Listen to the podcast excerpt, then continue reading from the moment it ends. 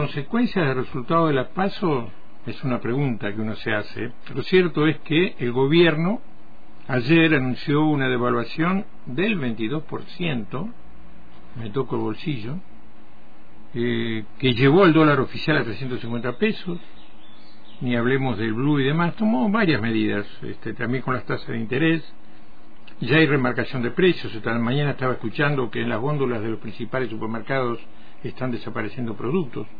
Pero bueno, para analizar toda esta cuestión, estamos en comunicación con Rubén Baudagnoto, que es docente, economista, investigador de nuestra Universidad Nacional del Comahue. Eh, Aldo Mazzini los, los saluda desde aquí, desde Antena Libre. ¿Cómo le va? Buenos días. Buenos días, Aldo. Buenos días para vos y para toda la audiencia ahí de Antena Libre y desde ya muchas gracias por la convocatoria. No, gracias a usted este, por bueno atendernos y dar, brindarnos la oportunidad de, de, escuchar su análisis sobre eh, no sé si el porqué de, este, de estas medidas que ha tomado el gobierno, pero el impacto que pueden llegar a tener. Bueno, vamos, vamos por parte. Vamos primero al porqué y después, si te parece, vamos al impacto. El porqué, concretamente empezando por la devaluación, es eh, cumplir con eh, uno de los requisitos del Fondo Monetario Internacional para poder hacer el desembolso que eh, se prevé para la próxima la próxima semana a más tardar. Concretamente, el Fondo Monetario venía pidiendo en las negociaciones, sobre las cuales ya hubo un acuerdo a nivel técnico, pero para sacar la plata se pedía con bastante énfasis una devaluación de entre el 20 y el 25%. Bueno, le dimos una del 22%, o sea, bastante en línea con el que el fondo con lo que el Fondo Monetario pedía. Eh, Argentina eh, nuestro nuestro país, el gobierno actual está muy pendiente eh, de lo que el fondo desembolse para eh, no agravar la situación de las reservas del Banco Central que en este momento son negativas. ¿sí? Nosotros hemos estado pidiendo, eh, pidiendo plata a otros organismos, a otros países para poder pagarle al fondo. Esto es, lo pongo en términos gráficos, cómo venía la situación.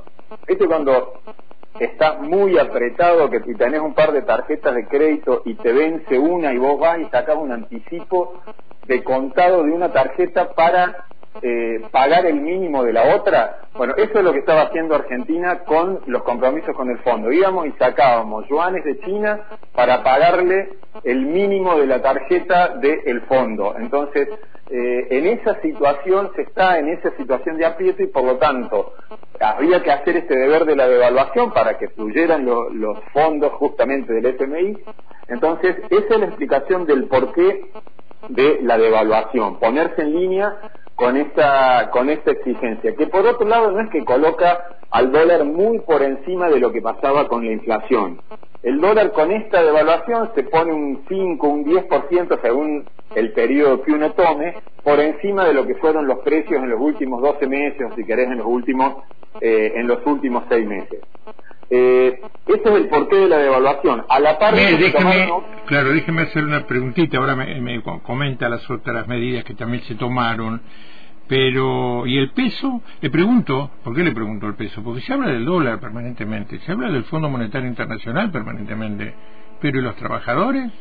Eh, aquellos que están por debajo de la línea de pobreza, aquellos que están en forma informal, la gran cantidad de argentinos que apenas pueden subsistir, este 22% eh, es, un, es un masazo eh, este, arriba de otro masazo, porque está bien lo del dólar, la necesidad de recibir eh, los fondos monetarios del, del Fondo Monetario Internacional por las reservas que no tiene el Banco Central. Y pero ¿y la gente qué hace mientras tanto? Si ya han, comenzado, por ejemplo, a remarcar los precios. Sí, no, no. A ver, para, para poner, para ir poniendo en parte la respuesta, es muy concreto que esta suba del dólar oficial, ¿sí?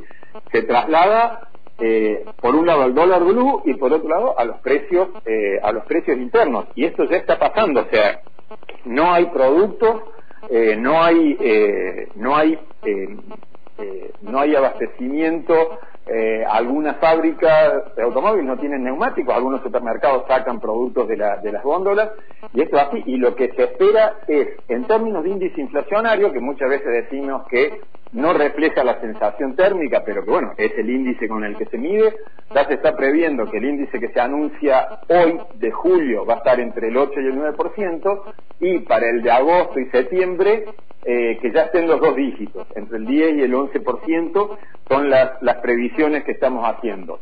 Vuelvo al tema del impacto sobre la gente. Yo siempre describo al dólar blue y a estos dólares como, eh, como trenes que pasan a lo lejos. ¿Viste cuando un tren pasa a dos o tres cuadras que vos sentís el ruido del tren, pero no lo ves? Y que a la vez te hace temblar el piso. Bueno, eso es el dólar para el 80% de la gente en Argentina, que no lo puede comprar, que no lo ve, ¿sí? pero que lo escucha, que escucha del dólar y que siente que le tiende, que le tiende el piso. ¿Cuándo le tiende el piso? Cuando va al supermercado y ve el impacto que tienen estas medidas sobre lo que consume diariamente, la hierba, el pan y los productos y la carne, en caso de que podamos darnos eh, un lujito de un asadito en todo caso, o la carne mínima que uno se supone que quiere consumir, lo sentís a ese temblor eh, en el supermercado sin haberlo visto, porque el 80% de la población en Argentina hoy no tiene ingresos que le permitan ahorrar y pensar en el dólar. Esto lo, lo muestran las estadísticas del INDEC y es así que el 80% de los hogares en Argentina, el 78% para decirlo en términos concretos, no pasa de los 450 mil pesos de ingresos en promedio en el hogar. Y alguien que gana menos de 450 mil pesos en un hogar difícilmente pueda pensar en ver o en comprar un, dólar a no ser a cuenta gota. Volvemos sobre estas cuestiones, eh, Aldo. Eh, eh, discúlpeme, este... pasa, pasa eso en términos del por qué devaluamos, viene por esta necesidad de tener reservas que nos permitan mínimamente eh, seguir flotando, no irnos al, no irnos eh, al fondo, digamos, no, no, eh, no zozobrar y hundirnos. Yo lo de la devaluación esta entre gallos y medianoche la, la ponía en términos de decir, bueno, estábamos en el medio de una marejada, estábamos en medio del mar con unos vientos tremendos, esto era el domingo de la noche, a la luz de las elecciones, de los resultados de las elecciones, que sin ser catastróficas, comprometen mucho cierta estabilidad hacia adelante, entonces, el Fondo Monetario va diciendo, mira, tenés dos salvavidas, uno en cada mano, larga uno, devalúa. Larga uno porque ese ya no te sirve, que era lo que se venía resistiendo el gobierno, a no devaluar para no tener este impacto en los precios. Bueno, en el medio de la marejada, en el medio de una noche con noticias no muy gratas en términos electorales, el gobierno le hizo eh, caso al fondo, largó uno de los salvavidas, se quedó con uno solo a la espera de que acá unos días, de acá unos días el fondo le tire otro salvavidas, pero un salvavidas que va solo a las reservas del Banco Central, no afecta para nada a la gente que ya va a empezar a pagar esta suba en, en los precios. Si te parece, mencionamos las otras dos medidas que se tomaron. Sí, déjame una, una, una, una, una, la suba de tasa de interés. Claro, una cuestión, una, al 118. una cuestión más, este, antes de pasar a la, a la, tasa de interés, que también es muy importante. Estamos hablando con Rubén Baudagnoto, él es docente, economista, investigador de nuestra universidad. No, con respecto a lo que estamos hablando de los precios, eh, las empresas ya han empezado a remarcar hace rato, previendo la posibilidad de este tipo de devaluación. O sea que, de acuerdo a funcionarios del gobierno, eh, eh, tienen un colchón de precios para no tener que remarcar, pero están remarcando. Ahora el gobierno no tiene herramientas efectivas, reales, no discursos, como para impedir esto. Mirá, eh, es muy difícil. Yo creo que eh, lo que poner un control de precios y un control de precios unilateral, donde el gobierno diga no se puede aumentar, yo lo veo muy difícil de controlar. ¿sí? Vos pensás en las eh, en las innumerables bocas de expendio y no nos situemos en las en las bocas de los hiper de la grande superficie ni siquiera de los supermercados la cantidad de boca de expendio de alimentos, de bebidas, comestibles preparados y demás que hay dispersados en todo el, en todo el país. Es muy difícil controlar eso. Lo que sí yo creo que se puede intentar son acuerdos de precios. Los acuerdos de precios te tenés que sentar con, con las grandes empresas porque tienen capacidad de fijar precios y los grandes mayoristas y, y las grandes bocas de la cadena de distribución a decir, pero el, el único medio serían acuerdos de precios, ¿sí? que no te van a aceptar hoy por hoy un congelamiento.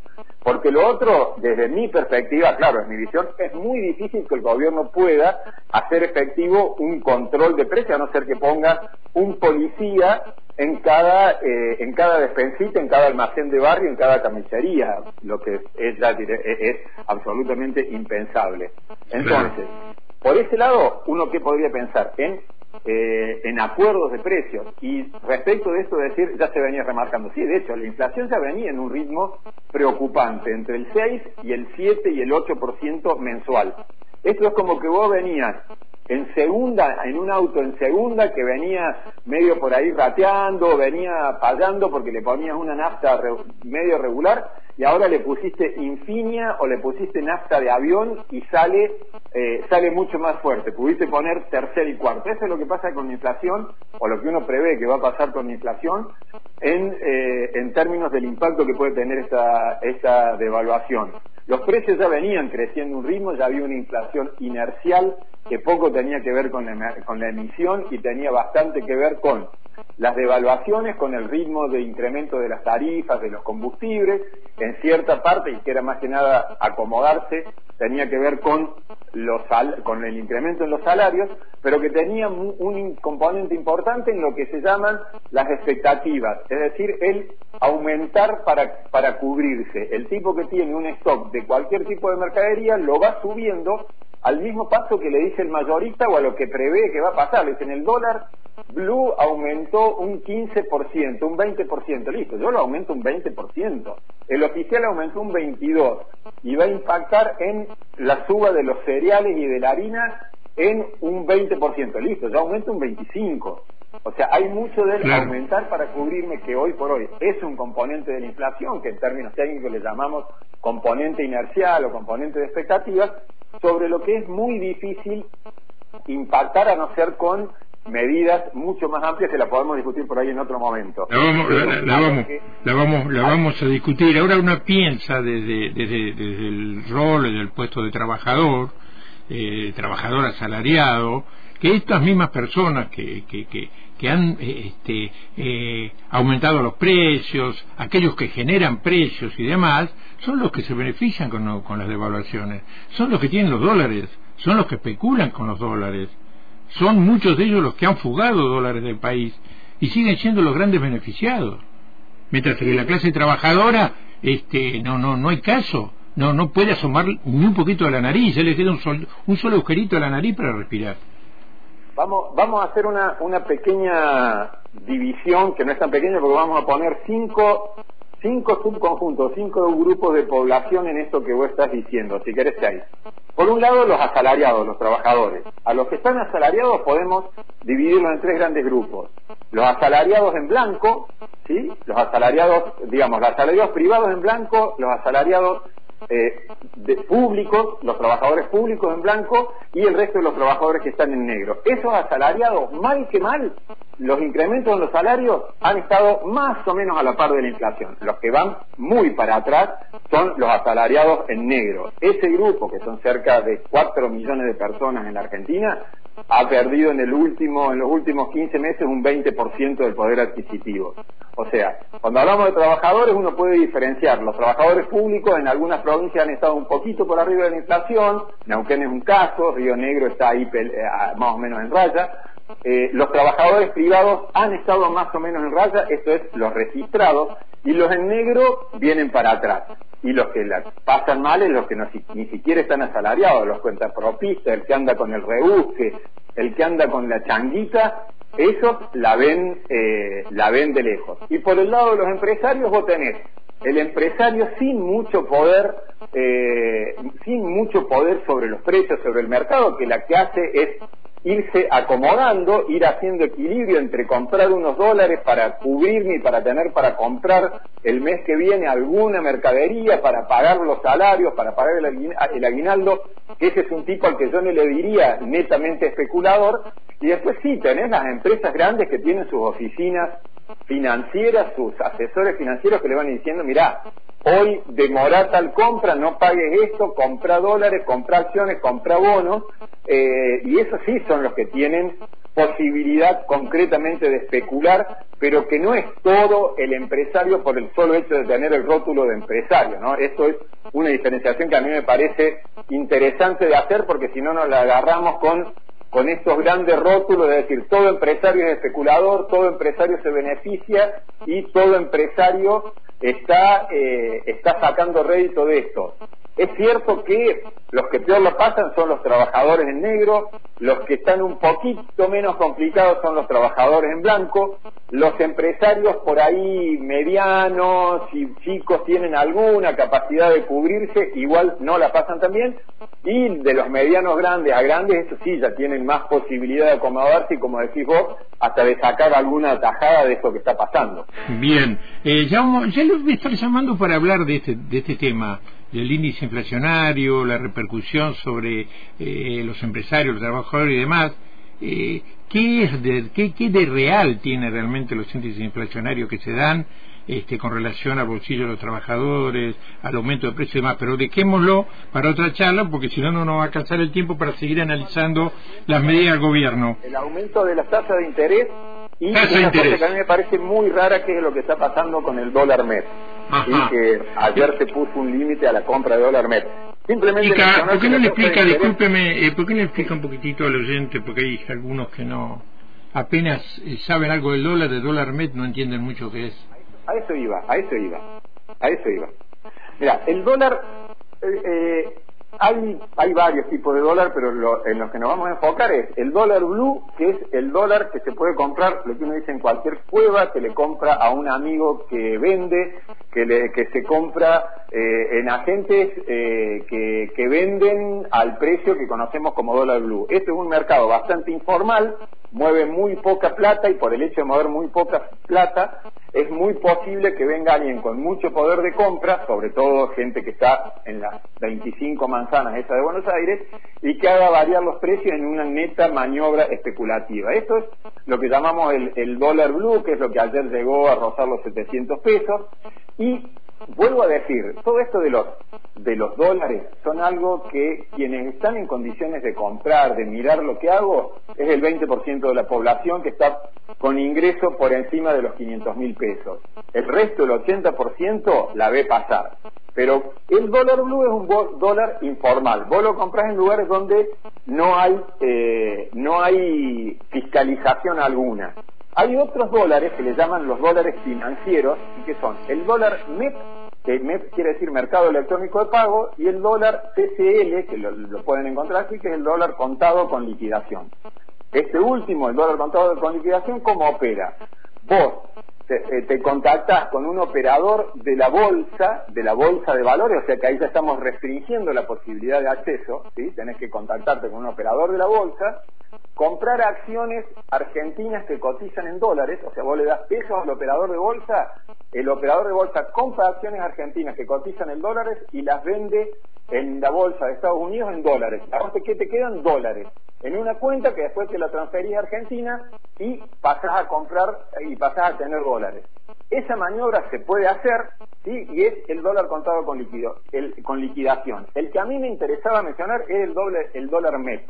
Vos te bajás, vos saldo, cualquier persona que pueda comprar unos dólares que le sobran unos pesos, te bajás una aplicación con el celular, y en esto vengo a decir, está al alcance de cualquier persona que pueda ahorrar, te bajás una aplicación en el celular, apretas, te bajas esa aplicación, le transferís plata a esa, a esa aplicación como la haces a Mercado Pago, le pones comprar dólar con un clic, esa aplicación compra bonos del gobierno argentino nominados en dólares, pero vos le pasaste pesos, a los dos días, a las 48 horas, vendés esos dólares, perdón, vendés esos dólares, esos bonos, y te dan dólares, y los transferís a tu, a tu caja de ahorro en dólares.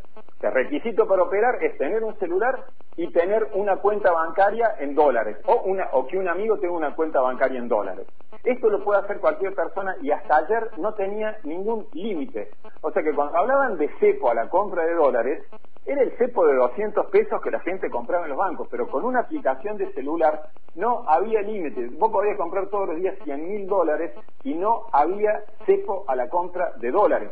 Sí hay cepo para la producción, sí hay cepo para los medicamentos, sí hay cepo para eh, quien compra insumos en el exterior porque ahí se los retasean, no se pueden pagar deudas, tienen que usar dólares propios, lo que es discutible que haya que usar dólares propios, pero hay un cepo concreto para las importaciones que son más necesarias.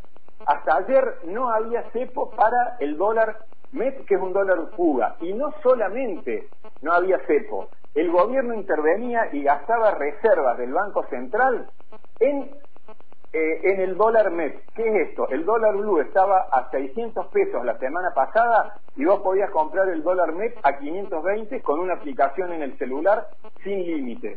¿Quién explica desde una perspectiva racional que el Banco Central haya estado gastando plata de sus reservas para que la gente pueda sacar dólares del circuito productivo subsidiado por el Banco Central?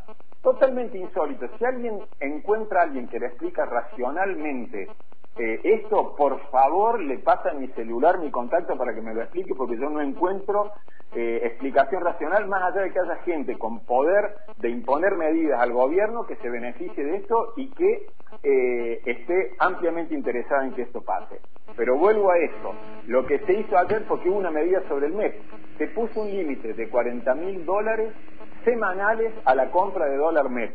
Y les cuento esto, el 90% de las operaciones de compra de dólar net eran de menos de 40 mil dólares. O sea que se tomó una medida ficticia para cumplir con el Fondo Monetario y decir, mire, nosotros estamos tratando de limitar la salida de capitales y no vamos a usar la plata que nos dan ustedes para eh, financiar fuga de capitales y se toma una medida ficticia porque gran parte de las, de las compras de dólares eran de menos de 40 mil dólares eh, semanales en el caso del dólar mes. Entonces, ¿por qué resalto esta medida junto con la de la tasa interés de devaluación? Porque estamos en presencia ya desde hace mucho tiempo de una posibilidad de sacar dólares del país afectando la reserva y que incluso es subsidiada por el Banco Central, lo cual me parece insólito. Bueno, esa era la tercera medida de las que se tomó ayer que me interesaba comentar algo. Muy bien. un poco de tiempo. No, está bien, ya no nos queda más tiempo lamentablemente. Eh, muy claro todo, le agradecemos este, su interés por participar eh, en Antena Libre, explicarle a la audiencia qué es lo que está sucediendo con por lo menos este aspecto de la economía en el país. Así que estaremos en contacto eh, dentro de poquito tiempo nuevamente para hablar de, de estas cuando cuestiones. ustedes lo dispongan, ¿Eh? cuando ustedes lo dispongan, agradecido de la, de la convocatoria y bueno, les deseo que tengan una, una linda jornada. Bien, igualmente, muchas gracias. ¿eh? Hasta luego. Hasta, luego. Hablamos con Rubén Baudañoto, es docente, economista, investigador de esta Universidad Nacional de Comahue. Eh, sí, eh, la explicación clara sobre lo que cómo se especula con el dólar, pero nosotros no tenemos. Los trabajadores no tienen para... O sea, no existe para los trabajadores esto. Esto existe para los que pueden comprar dólares. Y los que pueden comprar dólares en este país, en la gran mayoría, son todos especuladores, en detrimento de los trabajadores. O sea, no hay, no hay y en eso disiento con algunas cuestiones. No hay trabajadores en blanco, o prácticamente no existen trabajadores, poquísimos trabajadores en blanco que tienen capacidad de ahorro. Si usted quiere, estamos hablando siempre de la crisis de la vivienda, no hay para, para alquilar, y ahora se lo quieren alquilar en dólares, que es ilegal, pero nadie lo impide. ¿Por qué? Porque usted es el propietario y yo voy a alquilar, le dice, bueno, son tantos dólares, pero dólares no se puede, usted me tiene que hacer en pesos, no sé, de mi casa, si le gusta bien, si no, vaya a buscar otra. Eh, ni hablemos la posibilidad de, comprarse un terreno y construir una vivienda. ¿Sabe lo que salen los materiales para construir una vivienda en este momento? Es imposible. ¿De dónde saca el trabajador dinero para ahorrar? Hay una, una parte de nuestra sociedad muy grande lastimosamente muy grande, que escucha hablar del dólar, lo escucha y nada más, y lo sufre. Porque esta devaluación del 22% para conformar al Fondo Monetario Internacional, para que conformar a los que especulan con el dólar, pues yo tenía guardados X cantidad de dólares a 550 pesos, ahora están a 700, imagínense cómo se especula. Y mientras tanto los precios siguen aumentando. Mientras tanto, los salarios no alcanzan para nada. Mientras tanto, los médicos no todos, pero gran cantidad de los médicos ya no te aceptan obras sociales, porque las obras sociales no pueden bancar lo que está sucediendo. Y las coberturas que le hacen son mínimas. Entonces vaya con cuatro mil, cinco mil, seis mil, ocho mil pesos para pagar una consulta al médico. ¿De qué me están hablando? ¿Cómo hace un trabajador para superar estas cuestiones? ¿Cómo hace? Porque no solo poder comer. Hay muchas otras cuestiones en la vida que uno tiene que tener posibilidades. Una de ellas es la salud. No sé cómo llegamos a este extremo. Hace cuatro años casi se votó a un gobierno que se suponía que iba a ser nacional y popular y que iba a revertir lo que estaba pasando con Mauricio Macri. Fíjese en la situación en que estamos. Está bien, la deuda la adquirió, Macri. Pero ¿por qué el gobierno no actuó con mayor firmeza? Porque el tema es ese, y si esto lo tenemos que hacer, pero es culpa de Macri. Las exigencias del fondo son culpa de Macri. Los vencimientos con el fondo son culpa de Macri. Es real. Pero, ¿esa deuda era legal?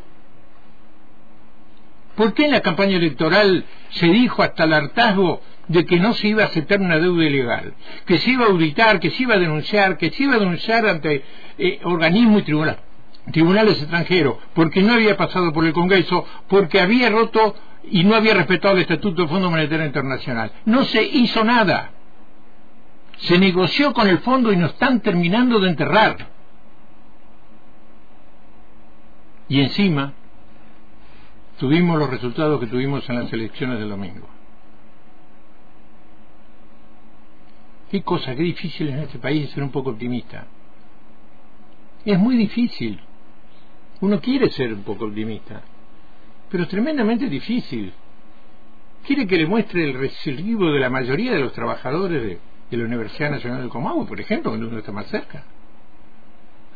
De mis compañeros de trabajo. ¿Qué capacidad de ahorro? Mejor vamos a la mochila.